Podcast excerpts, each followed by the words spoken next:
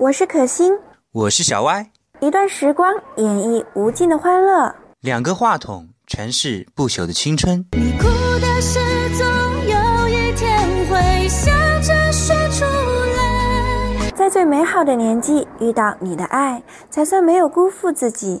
现在开始与可心说出你的故事，让可心带你聆听微感小说。有些话越欲言又止，就。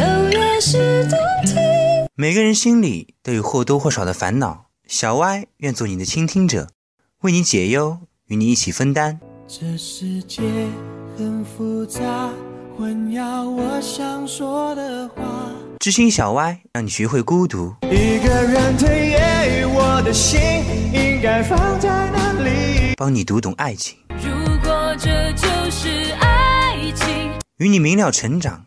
向前跑，迎着冷眼和嘲笑。真情实感尽在每周一